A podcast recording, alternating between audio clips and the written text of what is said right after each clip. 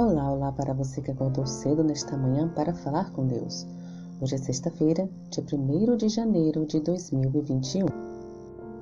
O título da nossa lição de hoje é Ano Novo. Examinai-vos a vós mesmos se realmente estás na fé.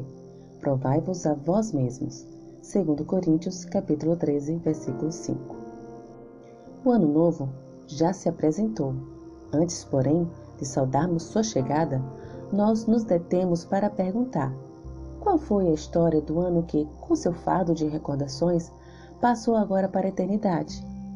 Deus não permita que nesta hora importante fiquemos tão absorvidos em outras questões que não dediquemos tempo a uma séria, sincera e criteriosa introspecção. Sejam as coisas menos importantes relegadas a segundo plano e demos agora prioridade àquilo que diz respeito aos nossos interesses eternos. Nenhum de nós pode, em sua própria força, representar o caráter de Cristo, mas, se Jesus vive no coração, o Espírito que nele habita se revelará em nós. Será suprida toda nossa deficiência. Quem procurará, no começo deste ano novo, obter nova e genuína experiência das coisas de Deus? corrijam seus desacertos na medida das possibilidades. Confessem seus erros e pecados uns aos outros. Seja removida toda amargura, ira e malícia. Que a paciência, a longanimidade, a bondade e o amor tornem-se uma parte do seu ser. Então, tudo que é puro, amável e de boa fama se desenvolverá em sua experiência. Devemos individualmente cultivar a graça de Cristo, ser mansos e humildes de coração, e firmes, resolutos e constantes na verdade, pois só assim poderemos crescer em santidade e ser habilitados para a herança dos santos na luz.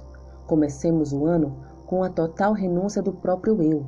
Oremos por claro discernimento, para que em todas as ocasiões e em todos os lugares sejamos testemunhas de Cristo.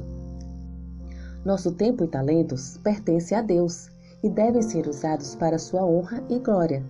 Deve ser nosso determinado e anelante esforço permitir que a luz brilhe através de nossa vida e caráter, a fim de iluminar o caminho para o céu, para que outras pessoas sejam atraídas do caminho largo para o caminho estreito da santidade.